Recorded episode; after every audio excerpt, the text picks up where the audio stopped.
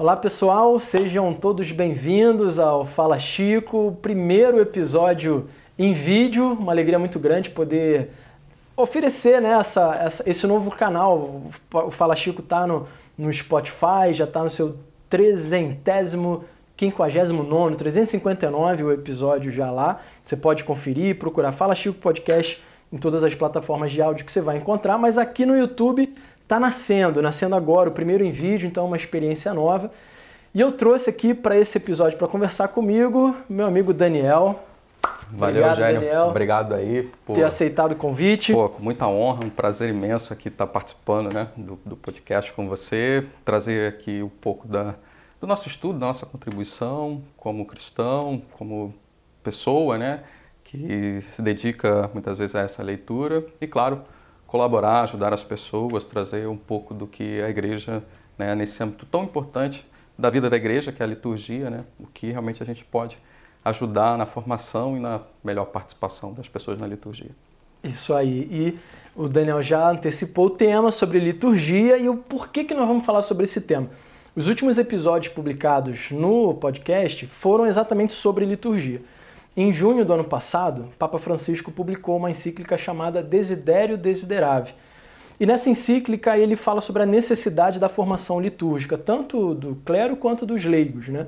E lendo essa carta, é, algo ali me chamou muita atenção, me inquietou, né? sobre e, ele provoca ali falando que o homem moderno perdeu a capacidade de entender símbolos. Né?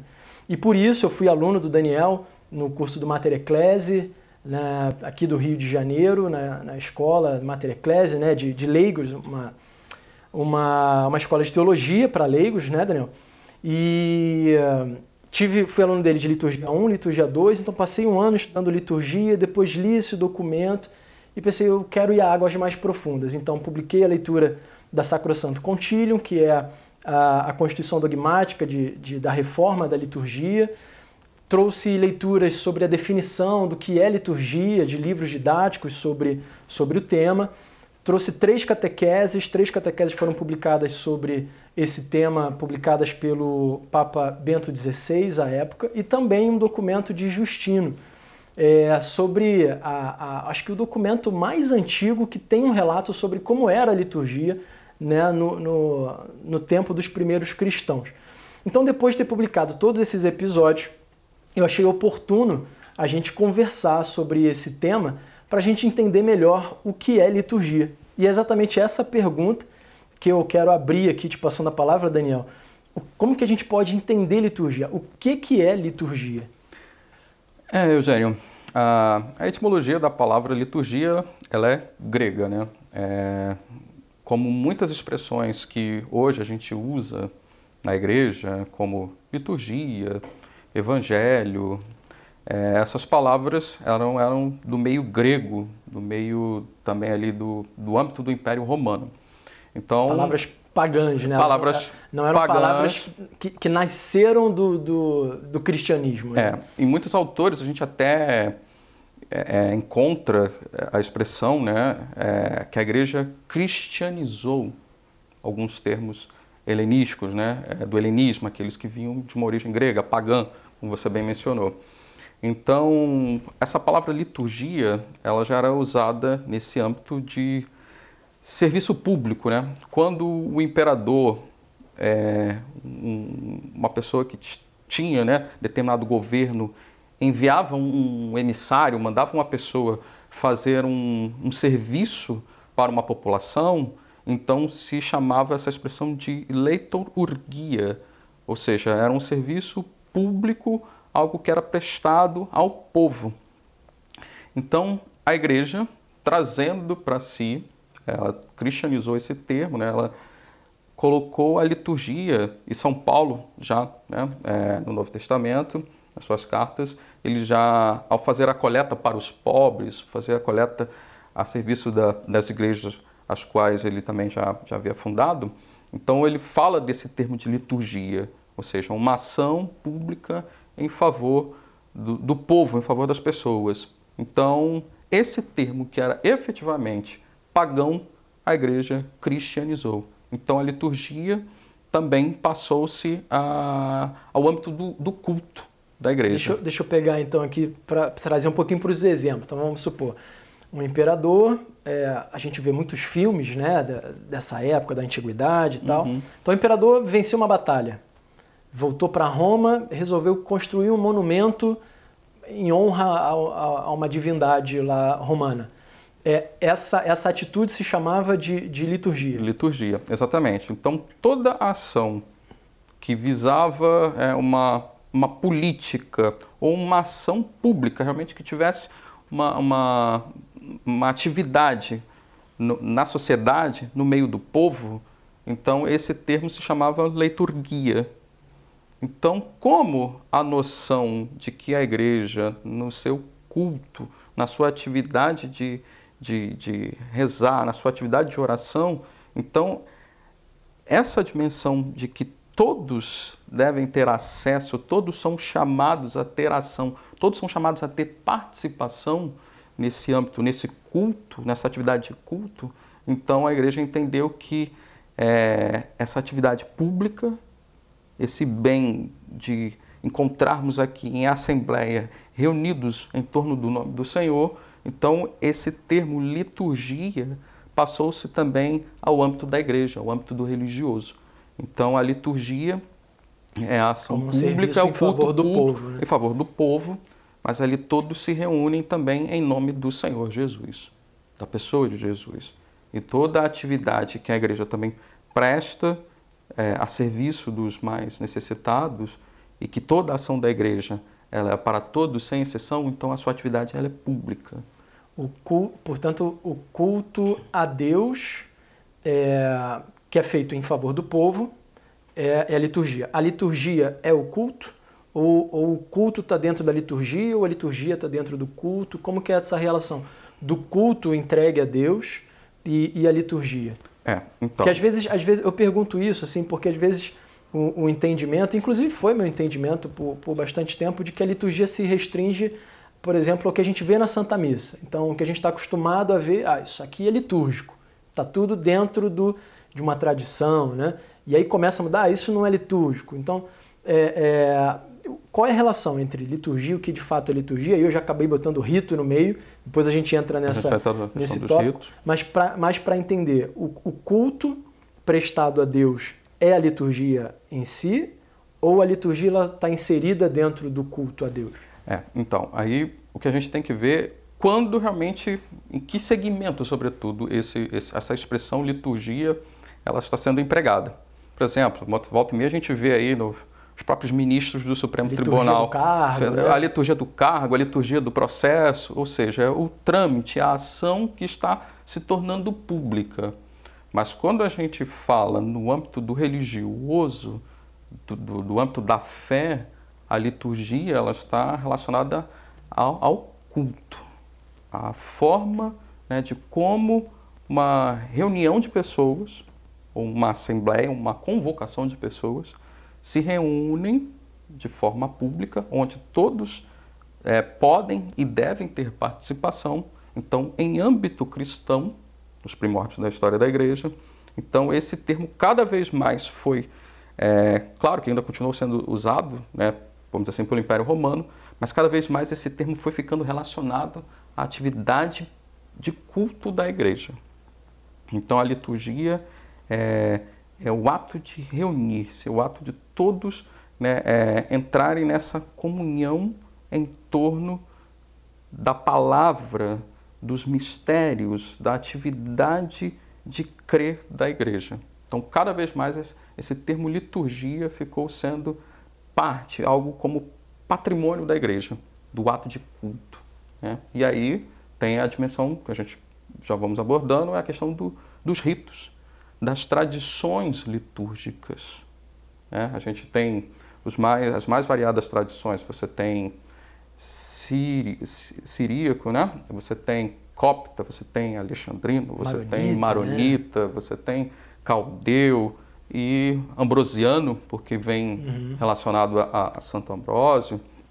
E claro, cada vez mais o rito romano, né? porque a igreja, sediada em Roma, né? onde é, a figura de Pedro também ali se situa, né, passa pelo martírio. Então a igreja de Roma que depois é, Santo Inácio de Antioquia vai falar, né, a igreja que preside na caridade, né, um grande santo padre da história da igreja. Santo Inácio de Antioquia, que inclusive foi tema de episódio do Fala Chico, as, as sete cartas que ele, que ele escreveu, uhum. né, a história é muito bonita. Então convido você a, a procurar lá também no, no, podcast, descobrir quem foi né, Inácio de Antioquia. Ah, um santo padre assim de, de grande envergadura né, na história da igreja. Então, realmente, a, a, liturgia cada vez mais foi tendo essa, essa dimensão da atividade de crer, o, a, o ato cultico da igreja.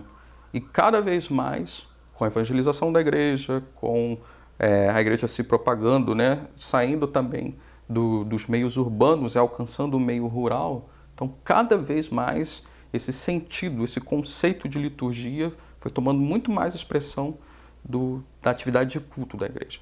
E sempre dentro de uma dimensão pública.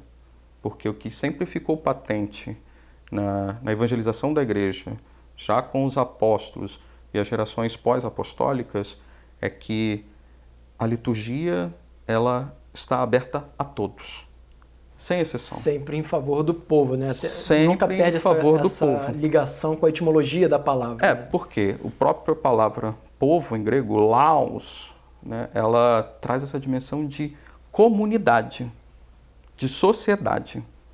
E depois, lá mais para frente, né, já no período medieval, aí quando vem a dimensão das societas perfectas, da, da atividade da igreja, a igreja como instituição, a igreja como é, uma instituição de grande importância na sociedade, então a igreja é aquela que congrega as pessoas. Então, já tomando também a dimensão do Antigo Testamento, o povo o povo reunido, o povo eleito. Antes, dentro de uma dimensão da antiga aliança, né, de Deus que vai se manifestando na história do povo de Israel, e depois em Jesus Cristo, a experiência da pessoa, o evento de Jesus Cristo. Então, antes que uma salvação era exclusiva a um povo, a um Deus que fala, se revela a um povo, faz aliança com o povo, essa dimensão ela vai caminhando no Novo Testamento, onde Jesus ele congrega em si o novo povo, a Carral e a Vé. Então esse povo é a assembleia convocada, reunida.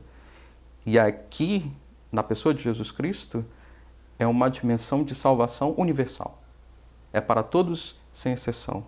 Se a igreja, quando ela se reúne na sua liturgia, no seu ato de culto, ela em torno da palavra do Senhor, em torno da, da, da, desse Jesus que deu esse mandato de se reunirem em seu nome e fazer isto em memória de mim, então é para todos sem exceção. Então todos são chamados, então todos têm, devem ter acesso a essa liturgia. Então a liturgia ela é ação pública onde toda a igreja presta culto integral ao Pai, que isso depois, essa dimensão também entra na Sacrosanto Contílio. Né? Você comentou da, da questão né, do, do, do, novo povo de Deus, me veio na hora Papa Bento XVI e, e, e, essa, e essa, essa dimensão do povo eleito no Antigo Testamento, né, e quem é esse novo povo de Deus, é uma questão que eu, que eu quero mergulhar nisso com você, especialmente sob o ponto de vista do, dos sacramentos, mas ainda para a gente e, e amarrando a, a, questão do conceito, do que é liturgia, da questão do culto, a gente mencionou aqui né, os diferentes ritos, né? E, então, não sei se, se toda a nossa audiência tinha ciência de que haviam e há tantos ritos, né? E aí eu quero fazer uma pergunta que, é, uma vez que a liturgia é um serviço prestado em favor do povo de culto a Deus, e a gente tem várias liturgias, né? É, existe um, um, culto perfeito? Qual seria esse culto perfeito? Ou é, há, há sinais dessa perfeição, dessa completude em cada um desses ritos? E então elementos que mudam, elementos que são permanentes. Queria que você explicasse um pouco para a gente é, qual seria o culto perfeito a Deus? Se, se algum desses se diferem, o que, que eles diferem, né? mas acho que o ideal é a gente pegar a essência. Qual seria a essência do culto perfeito a Deus? Eugênio, é, nós temos, como a gente mencionou aqui, né, várias tradições. E o Evangelho, por si só, é, e isso ao longo de toda a história da igreja, é, o magistério da igreja, o magistério dos papas, sempre deixou destacado que o evangelho ele é capaz de se enculturar. Ele assume muitas vezes expressões culturais e aí das mais variadas tradições litúrgicas que temos. Mas o culto perfeito, tentando assim, muito sinteticamente responder a E eu também sua, usei uma linguagem sua... bem, bem, bem rasa, assim, é, bem leiga. É. O, o, até porque quando a gente fala de perfeição, isso até para quando a gente fala de uma realidade que é, é exercida pela humanidade, a gente fala, ah, mas a humanidade é falha, passível de erros, de, de equívocos. Será que haveria um culto Será perfeito? Que, é, um homem é capaz né, de... de... De, prestar um culto perfeito? Né?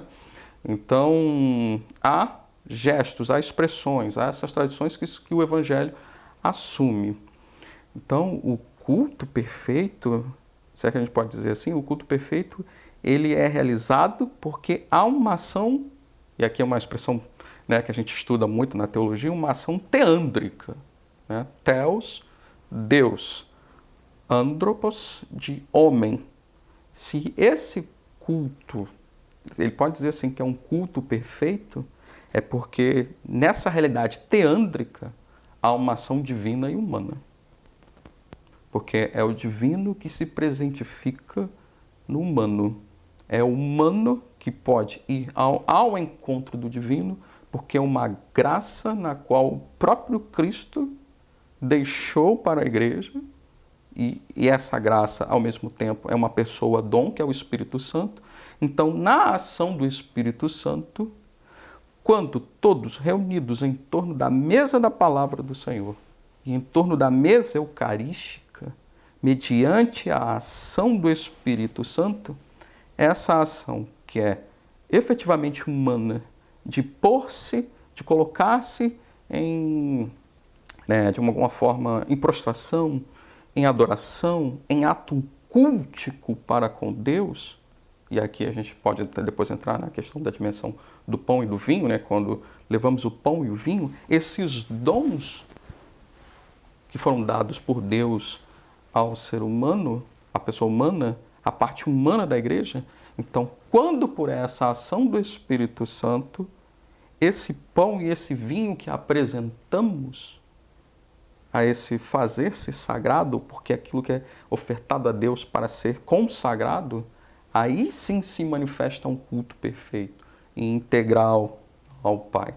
Somente mediante essa ação que é divina, que virtualiza essa nossa ação humana de fazer oferta, para ofertar os dons do pão e do vinho, aí sim podemos dizer que há um culto perfeito. Porque nós, como seres humanos, e isso Jesus de alguma forma foi muito, é, vamos dizer assim, o seu beneplácito, o seu amor, o seu apreço pela humanidade, o que, que o humano pode ofertar à divindade? O que nosso, que é tão acessório, tão simplório muitas vezes, pode ofertar a Deus? Então, o próprio Cristo, ele se entrega, ele se deixa no pão e no vinho esses dons da atividade humana que podem agora a igreja, a semelhança de como ele fez ao Pai, como ele se entregou ao Pai, agora ele se deixa no pão e no vinho para que ele possa, nesse pão e no vinho, ser ofertado ao Pai. Então, Cristo é, é a verdadeira oferta da liturgia. Esse culto perfeito, ele é, ele é realizado por nosso Senhor, né? E eu lembro que nas nossas aulas uma palavra que você chamava muita atenção, né, do hebraico zikara, que a, a, o memorial, que é a presentificação, né? Então, é, quando Jesus diz, né, fazer isso em memória de mim, é, esse culto perfeito está na, na, na, atualização, no sentido de, dessa presentificação desse culto que foi realizado por Jesus. Exatamente. Né? Porque o sacrifício de Cristo, ele, ele excede o tempo e o espaço. Ele é atemporal, ele traz uma atemporalidade. Então, nada nosso, humano, pode acrescentar ou diminuir a divindade. Pode acrescentar ou diminuir a glorificação que Cristo é, realiza mediante a sua unidade com o Pai, na ação do Espírito Santo, e em nada isso acrescenta ou diminui a obra de Cristo. Mas Cristo, o sacrifício de Cristo, ele é exatamente um sacrifício perfeito. Ele que é o sacramento por excelência do Pai, ele que desejou e instituiu a igreja, que é o sacramento do Filho, então ele se deixa, ele se entrega no pão e no vinho para que tivéssemos o que ofertar ao Pai, a semelhança de como ele fez. Então, na liturgia, né, é, é, ali na figura do persona Cristo, do sacerdote e de todos os fiéis, como assembleia reunida, a Carral e a Vé, o povo de Deus reunido, aí sim, todos em torno da, da mesa da palavra e da mesa do banquete, quando todos nessa unidade que só é propiciada exatamente pela ação do Espírito Santo, porque Cristo age, porque é uma ação divina e humana, aí efetivamente nós prestamos um culto verdadeiro e perfeito, integral ao Pai. Tanto que nas liturgias, e isso é muito bonito, né? Nas liturgias eucarísticas, umas mais, outras talvez com menos, me, menos é, ênfase, mas toda oração é, eucarística, ela é direcionada ao Pai. Porque é ao Pai pelo Filho na ação do Espírito, Espírito Santo. Santo. Então, nessa atividade, nessa dimensão, é que efetivamente prestamos o culto integral ao Pai. Efetivamente, é, é, e aí tem uma expressão agostiniana né, dos Christus totus, é a persona Christi, que age na figura do sacerdote, e a Assembleia reunida, que é o seu corpo místico, é o Cristo total, né? e aí é muito bonito, né? Ele, quando o sacerdote fala, né? Ele está no meio de nós. Nosso olhar deveria todo se dirigir para a cruz, porque é Ele que está no meio de nós nessa presentificação. Essa obra de Cristo ela é tão magnânima, ela é tão magna, ela é tão grandiosa, ela é tão perfeita, que exatamente só o próprio Cristo se deixando é que podemos, à semelhança de como ele fez, realizar esse culto porque Ele, é Ele que nas ações humanas presentifica, é Ele que está presente no meio de nós. É interessante que quando você fala essa, essa expressão, Ele está no meio de nós, que a gente está muito acostumado a ouvir né, na celebração da missa, e, e ouvir isso aqui nesse momento me trouxe a, a própria, é, como você mencionou, né, a, o conceito do Cristo total, né, como que na celebração da Santa Missa, é, Cristo está presente na Assembleia, na palavra, no sacrifício, e aí tem coisas que na liturgia que a gente vai acompanhando, né, que, que a gente testemunha e participa ali, que às vezes vai no automático, né? Eu, eu, eu, sou católico de, de berço, né? Cresci com os meus pais, meus pais foram de grupo jovem, então desde pequenininho já ia à Santa Missa, então tem muita coisa ali que é, que é natural, você às vezes nem, nem questiona e nem tenta entender né? E agora ouvir, ele está no meio de nós, tendo esse, esse entendimento da, da presença de nosso Senhor em todas essas dimensões, né? entendendo a igreja como o corpo místico de Cristo, e a gente está trazendo vários, é, vários conceitos aqui que eu quero depois a gente ir retomando e passando, porque não sei se, se quem vai estar tá vendo esse vídeo está acostumado a esses termos, mas a beleza desse ele está no meio de nós, porque a igreja, né, enquanto corpo místico de Cristo, ela, ela está no meio de Cristo e Cristo está. Tem, tem uma beleza assim de que eu, que eu fico. Papa Francisco fala disso no, na, na, na Desidério a questão do assombro.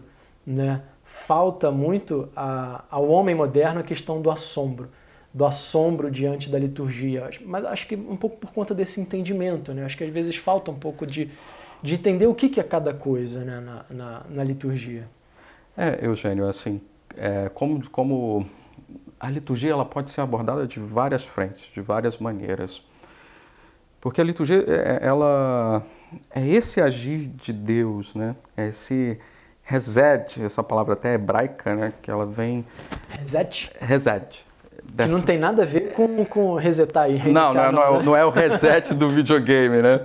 Não, é o reset. É essa, se a gente fosse trazer, né, do, do hebraico para o português, é essa graça, esse favor de Deus para com a humanidade.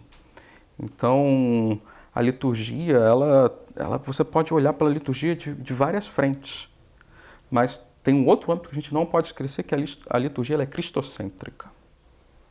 Cristo é o centro. Quando há pouco, há pouco falávamos né, de que a oferta da missa é o próprio Cristo, então a liturgia, até você mencionou, né? Poxa, eu sou é, católico, eu sou cristão desde berço. A liturgia, ela não como obrigação, mas como uma coisa espontânea, inerente, uma, uma realidade que, sobretudo, ela é assimilada. Então, a liturgia ela pede, ela carece de uma catequese prévia. E essa catequese ela não deve ser é, trabalhada no, no, no, meio da liturgia. Claro, talvez a gente esteja falando quase que de uma, de uma realidade que, principalmente nos nossos dias, você falou, né, do simbólico, é, do gestual. A liturgia ela trabalha muito essa dimensão simbólica gestual. E pelo tempo que nós estamos vivendo, um tempo muito. É, tudo no cronos, tudo no, no, temporal, tudo na pressa, tudo no, no tangível, no, no, sensorial. Do material. Do né? material. E parece que a gente vai perdendo essa dimensão da espiritualidade, da dimensão da abertura da, da graça, da experiência. E isso muitas vezes, né, em algumas fases da sua história, os judeus fizeram, outras não fizeram tantas, né? em outras fases não fizeram tanto. Mas muitas vezes o zelo de saber se o povo eleito, povo escolhido por Deus, na qual age o resede, age o favor, o penhor, a graça, essa ação de Deus. Então, muitas vezes isso chamava a transcendência, chamava ao simbólico, chamava ao gestual. Então, muitas vezes, hoje, nesse tempo de modernidade, pós-modernidade, ultramodernidade, como a gente já ouviu tantos autores falarem é, por aí. Então, isso vai, de alguma forma, causando assombro, porque a nossa, a nossa época tem muita dificuldade de trabalhar o simbólico, o gestual, a transcendência, o silêncio, a perspectiva da escuta. Muitas vezes a gente está na, na missa a gente está preocupado com, com a leitura. Então, quando fala mesa da palavra, ou seja, muitas vezes a gente não faz o exercício da escuta. Por quê? Até Sacrosanto Contílio, né, muitas vezes falam, né, e outros documentos, catecismo, fala que o leitor, quando ele proclama a palavra de Deus, quem está falando por meio dele é o próprio Deus. Então, essa dimensão tão simples, humana, né, que é escutar, que é Alguém, alguém nos fala. Quem vos fala? É o Senhor quem nos fala. Então, perde-se a dimensão desse simbólico, do gestual, né? da, da palavra, dessa mesa onde todos se reúnem para fazer o exercício da escuta. É Deus quem está no meio de nós, é a Sua palavra. Então, isso é como parte constituinte da liturgia, do ato cultico da igreja então, é, é necessário que, retomando o ponto anterior, que uma catequese prévia seja realizada.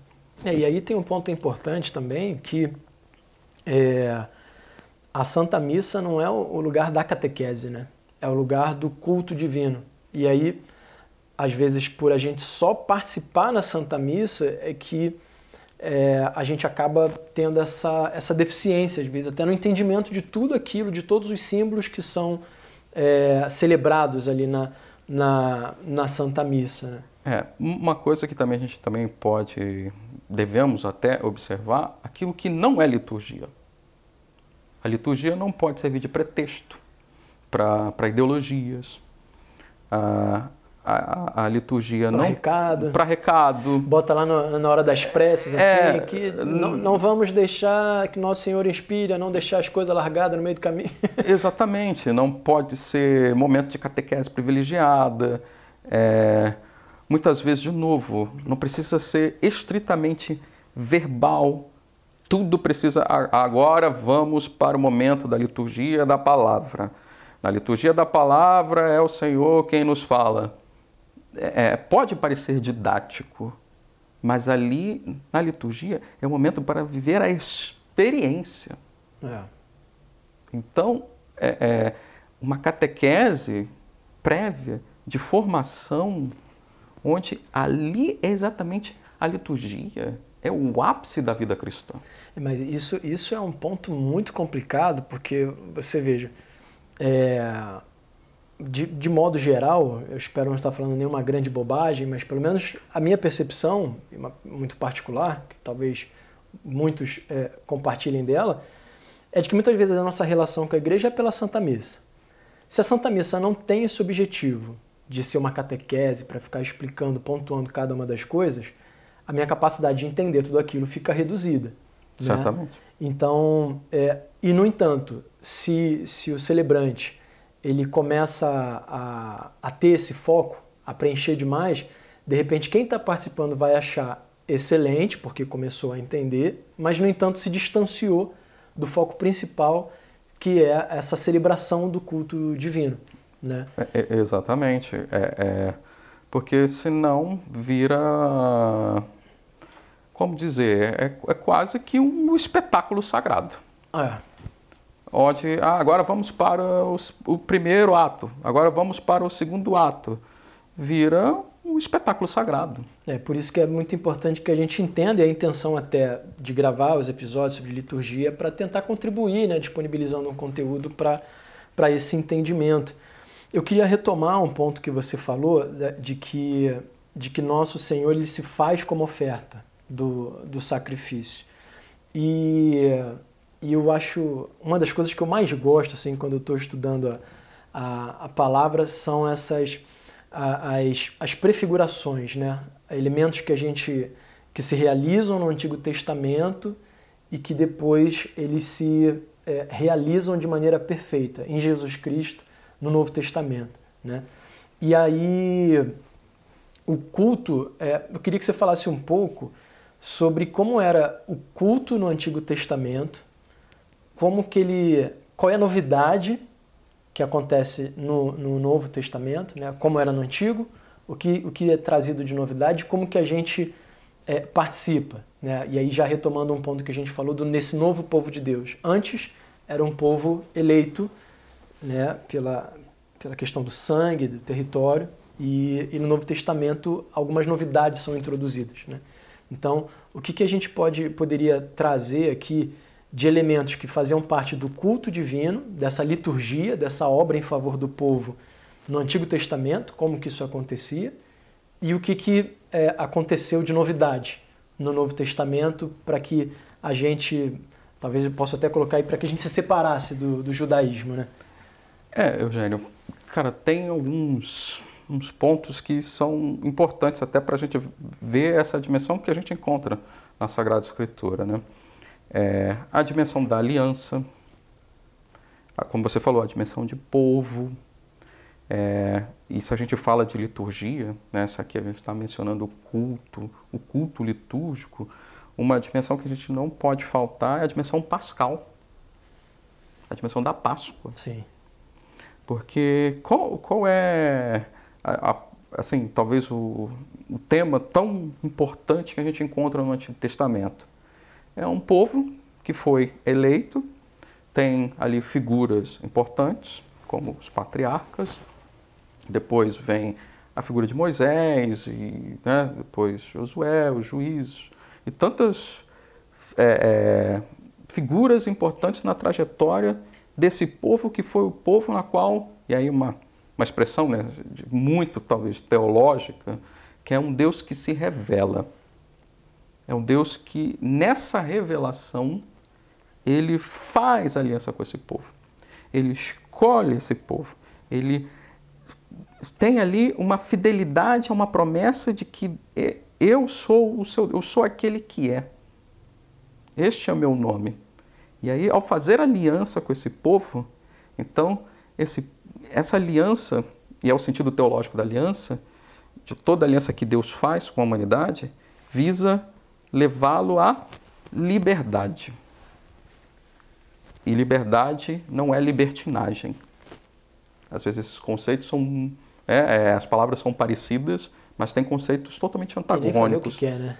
Exatamente. Que, que eu acho que entra um pouco na libertinagem. Assim. É, e, e o povo, quando não entende a liberdade que Deus lhes permite nesta aliança, exatamente por Deus respeitar a liberdade deste povo, este povo muitas vezes sai do reset, sai da graça, sai do favor, sai da bênção de Deus e cai em ruína, cai em desgraça, acaba indo para o lado da idolatria. Mas Deus está sempre olhando para este povo, levando o que? Para uma Páscoa, para uma passagem, para uma terra prometida. Então, todos esses aspectos de aliança, de fidelidade, de promessa, de Páscoa, de povo, de assembleia reunida, todos esses aspectos que estão ali presentes no Antigo Testamento, essas dimensões depois são assumidas no Novo Testamento em Cristo. Claro que aqui, né, dentro de uma tipologia, aqui tem uma antiga aliança. Em Jesus, no Novo Testamento, tem uma nova e eterna aliança. Ele mesmo diz isso, né? Ele diz, ele mesmo, né? Desidério desiderável. A, a desejei ardentemente, ardentemente celebrar, estar, convosco, celebrar estar convosco, convosco, estar convosco. Então, neste mesmo desejo na qual Deus, o Deus da aliança, Deus Javé, chama este povo para fazer a Páscoa, o Pessac, a, a travessia, aqui no Antigo Testamento é uma travessia é, é, socioeconômica, é, geográfica, terrena, e isso já em fases mais tardias da história do povo de Israel, no tempo de Jesus, muitos, até inclusive os apóstolos, achavam que a libertação de Israel, onde Israel voltaria né, a ser um grande reino, um grande, uma grande força política, seria exatamente dessa escravidão socioeconômica, geográfica, política. Como aconteceu lá na libertação do, do Egito. Do Egito, né? exatamente. Saindo da, da opressão. Da opressão. Só que, na liturgia, em Jesus, nesta nova e eterna aliança, aqui está se falando de uma libertação muito maior que a libertação da morte, da escravidão da morte sobre o gênero humano. Então, quando a liturgia ela retoma as passagens, a leitura do Antigo Testamento e depois é, é, vai a, a, a, direcionando o cumprimento daquilo que estava anunciado no Antigo e se cumpre no Novo, então aqui a liturgia ela resgata toda essa dimensão de salvação, de eleição, de escolha de um Deus que deseja, desde todo sempre, desde a queda dos primeiros pais, em toda a trajetória da humanidade, levar, não apenas de novo, como a gente falou anteriormente, não uma salvação exclusiva para um determinado povo, mas para toda a humanidade. Então a liturgia da igreja, e essa liturgia nas suas. Por isso que eu falei que é um tema tão amplo, né, um um tema que nas, nos seus vários segmentos, sobretudo se a gente fala dos sacramentos, cada sacramento, no seu rito, na sua ação litúrgica, batismo, crisma, a Eucaristia, que é o sacramento magno, o sacramento mor da igreja, que é o próprio Cristo, ordem, matrimônio, é, reconciliação, penitência e, e, e unção dos enfermos, todos estes sacramentos visam o quê? o resgate dessa dimensão salvífica de Deus. Essa libertação, né? A libertação. Só que aqui não é de novo uma salvação exterior, sensorial, terrena, material. Aqui é uma salvação interior de quem se é, da volta às origens, dessa passagem da morte para a vida. Por isso que na última ceia, Jesus, você até mencionou há pouco, né, o termo do, do, né, do Zícaron, é, é, é, é esse Deus que age no meio do povo.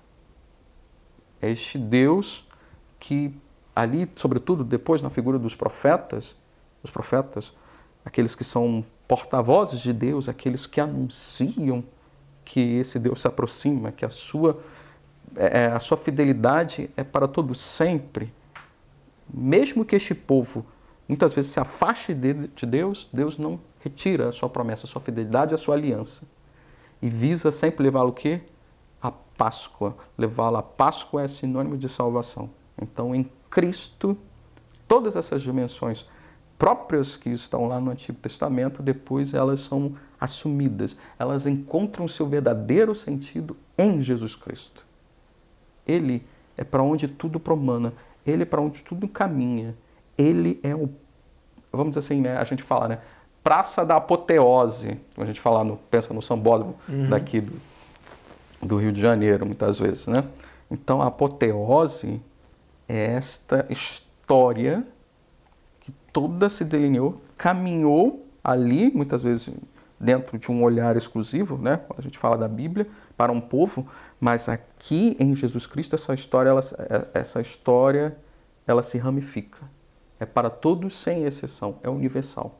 Porque é Deus que nesse zicar, nesse zicaron, nessa Páscoa, então quando os judeus eles faziam memória, o memorial da dimensão de celebrar a Páscoa, é este Deus que age em favor de nós.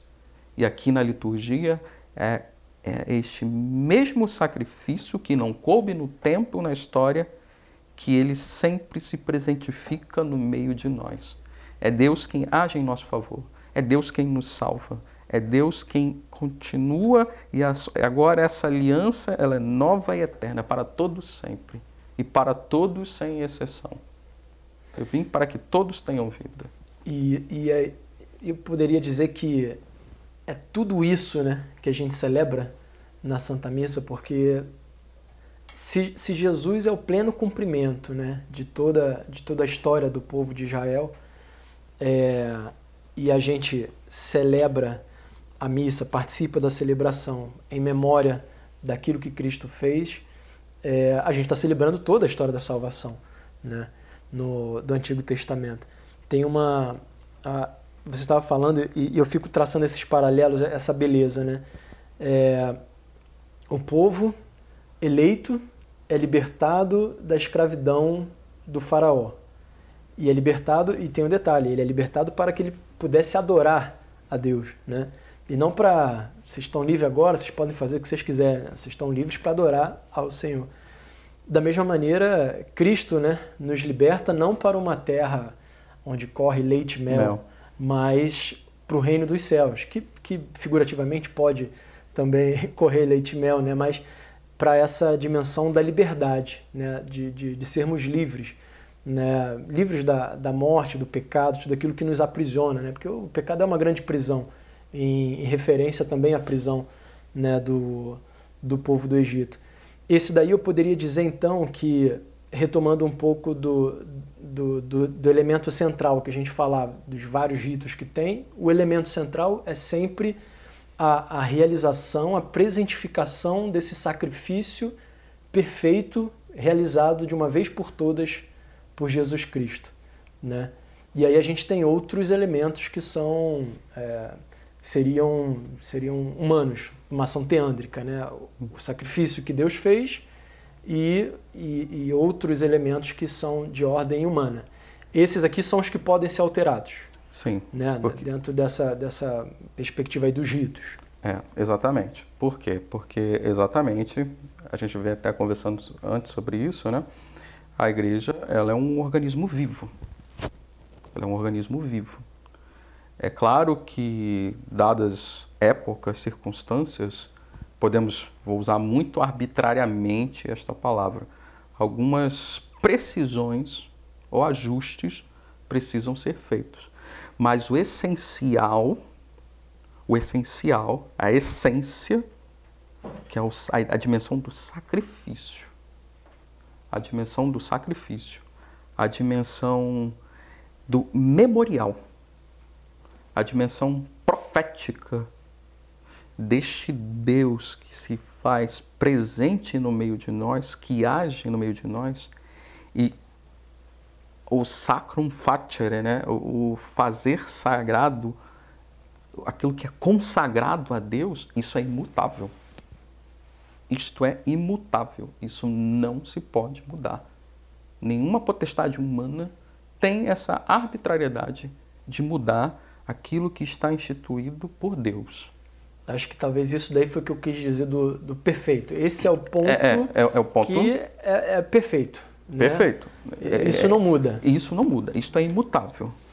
Agora, é, é, até no podemos aqui trazer rapidamente ao Conselho Vaticano II, que dá um, um curso à parte, né, de tanta, de tanta perspectiva que você pode olhar o Vaticano II, né, na, na, nos seus contributos. É, por exemplo, a língua na qual vai se ser celebrada a liturgia. Trouxe para uma dimensão pastoral, trouxe o uso do vernáculo. Mas isso não, de alguma forma, não atinge, não é, diminui, não é, fere o, a essência do que está sendo celebrado. Esse seria um elemento humano que. Um que é elemento humano de, que, é, que é passível. De modificação, de adaptação. Exatamente. Feita pelo Papa, né? Exatamente. E, e, e sobretudo dos últimos papas, né, e um, acho que até dos últimos papas, exatamente porque vem na esteira do, do Vaticano II. O Vaticano II trabalhou muito essa dimensão da colegialidade. É, é, claro que há momentos, pelo seu ministério, pelo seu munus petrino, o Papa né, tem até o, o, próprio moto próprio, em algumas dimensões, algumas diretrizes, ele pode dar o seu toque, o seu direcionamento é, particular. Mas, é, é, sobretudo com o Concílio Vaticano II, essa dimensão da colegialidade, da igreja reunida, e agora a dimensão própria da sinodalidade da igreja, que, né, que quer dizer caminhar juntos, decidirmos juntos, é, nos colocarmos em atitude de oração juntos para discernir o que o Espírito Santo quer nos dizer, para onde ele nos encaminha para a evangelização, para levar a, a, o anúncio do Evangelho de Jesus Cristo. Então, cada vez mais é, é, é, é necessário trazer à tona como realmente essa liturgia, esta ação de Deus, o que é sagrado, isso que é imutável, é patrimônio foi deixado, foi instituído por nosso Senhor. E se a gente for né, trazer o um aspecto até mais didático, até mais de estudo da, da, da, da, liturgia, a liturgia ela não é só o conjunto das rubricas. Mas as rubricas são importantes porque, senão... O que são as rubricas, Daniel? As rubricas são aquelas definições, são aqueles, aquelas Tá faltando a palavra aqui mais precisa. No popular posso dizer que é o, que é o script. É o script. É o script. É o script. Que o, Boa, que valeu, Eugênio. O que aqui. o padre tem que fazer ali, as rubricas é o script ali, que Exatamente. Isso, bota a mão aqui, ali, Porque vai pra cá. É, é, a liturgia, lá do início, quando a gente está falando, tem uma dimensão da comunidade. Somos assembleia reunida. Somos povo de Deus. Então aqui o particular cada vez mais deve dar lugar ao coletivo. Somos um corpo. Nós estamos como um povo, assembleia reunida. Então o particular tem que dar lugar ao coletivo. Então, se não tem o script, como você bem, colocou e agradeço muito, aí cada um vai querer celebrar de uma forma, cada um vai querer é, viver a sua piedade é, é, popular, a sua, a, sua, a sua fé de modo privado, de modo particular.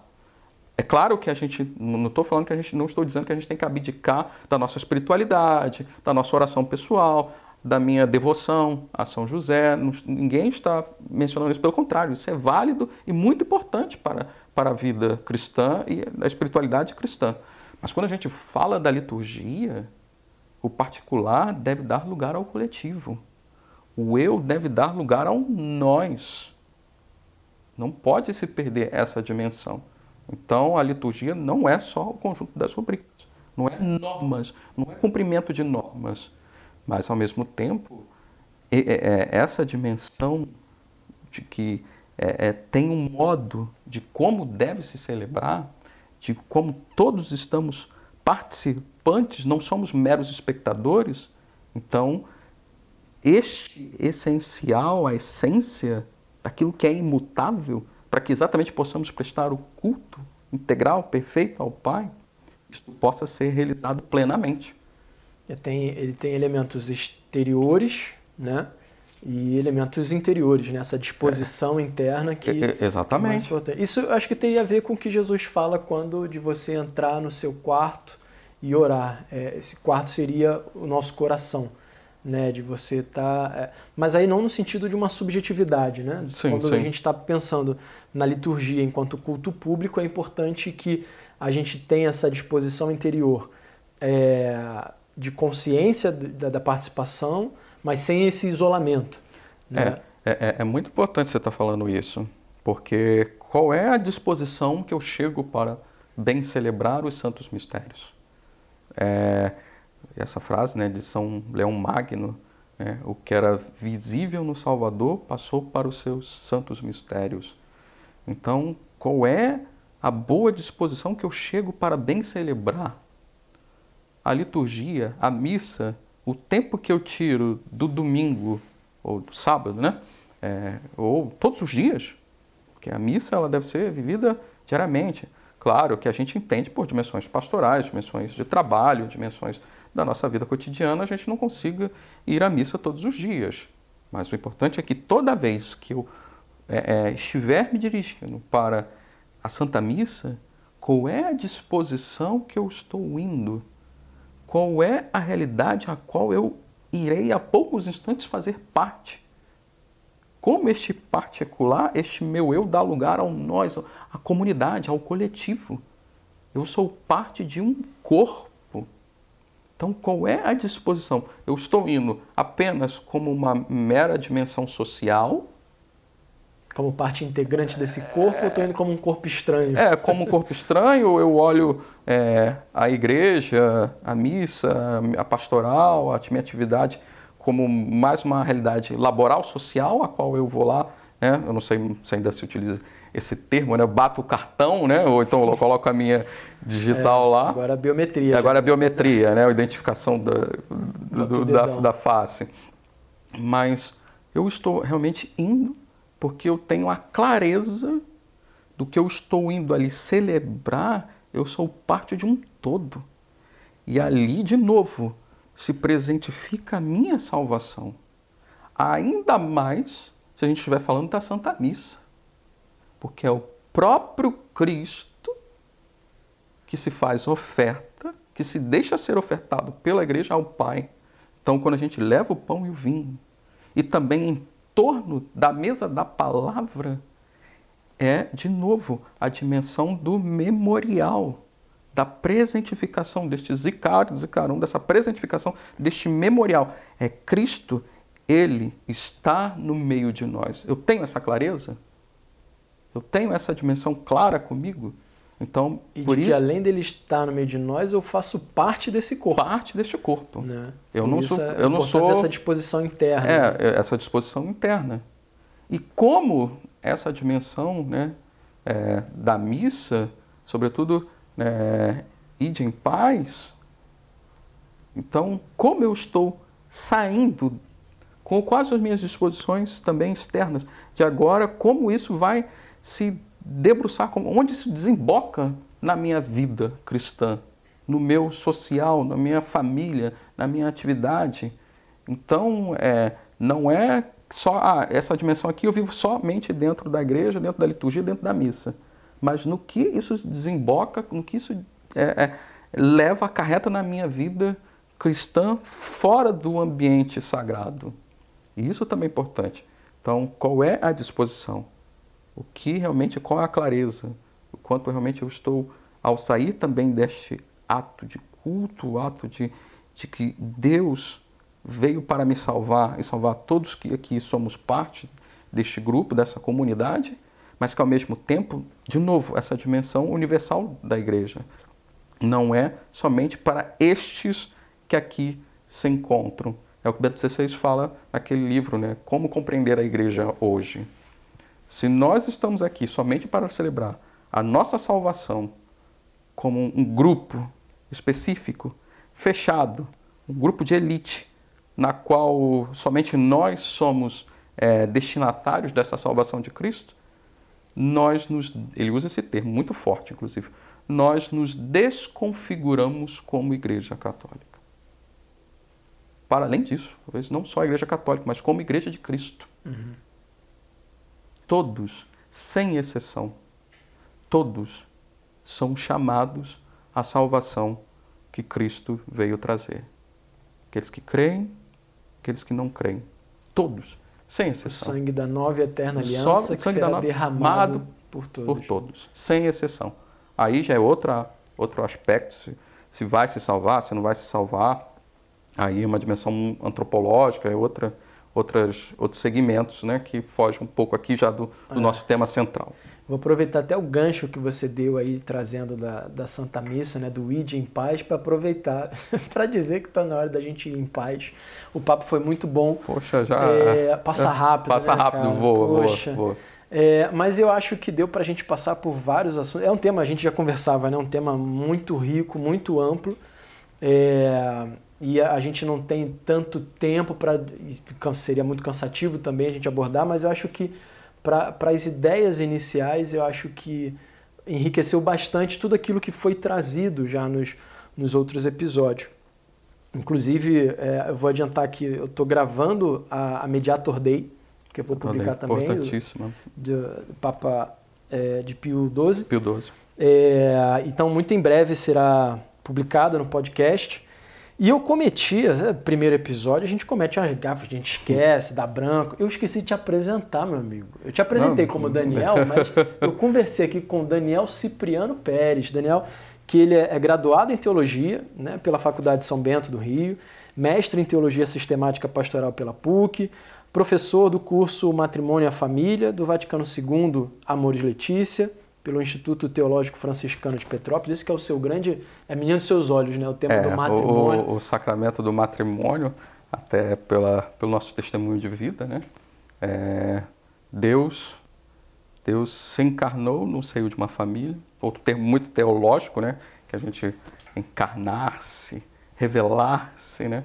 Então Deus se revelou numa criança quando assume a nossa humanidade no meio de uma família, se faz criança Beto XVI fala, né, num dos livros da trilogia, né, que Deus não se encarna no, nos palácios eh, em meio a tantas pujanças e manifestações. Não, Deus se encarna, se faz ser humano na simplicidade de uma criança e elege a família como o lugar primeiro de exercer aquilo que é tão próprio, tão belo que é a vida humana, Sim. ao assumir a vida humana. Então, o matrimônio, a família é um tema que os nossos olhos brilham, né? Que foi fruto da nossa pesquisa ao longo do tempo, mas é, é, é super importante não só o sacramento do matrimônio, mas como todos os demais sacramentos, para favorecer a nossa espiritualidade, a vida cristã, mas claro, sobretudo a Eucaristia, né, Eugênio? Sim. Que é o ápice Sacramentos fonte. que fazem parte né, desse, é, do tema da liturgia, é, que não deu tempo nem de a gente entrar com muito detalhe. Mas fica para uma próxima oportunidade. Próxima. E especialmente um específico para matrimônio. Para matrimônio, ah, então... E para te agradecer, Daniel, eu trouxe aqui um presente para você. Valeu, meu eu, caro, eu tô, obrigado. Eu tô, encerrando por o que eu devia ter começado. Eu Não, ter imagina, começado te cara. apresentando dignamente, te, te, presenteado, mas... Obrigado mesmo, é, Eu acho que é oportuno também para agradecer esse bate-papo Obrigado, nosso obrigado aqui. mesmo. Eu agradeço é... o convite é, é, de estar aqui, de... Né, é, a proposta que muito que nós falamos aqui de, de colaborar com o bem da igreja, o bem da sociedade, todos os bons valores de justiça, de paz, de fraternidade, de respeito é, que devemos cultivar como seres humanos, independente do credo, independente da, da, da, do Deus que professamos, mas que todos os bons valores, todas as, as realidades que engrandecem, enobrecem o bom convívio social, isso vem de Deus.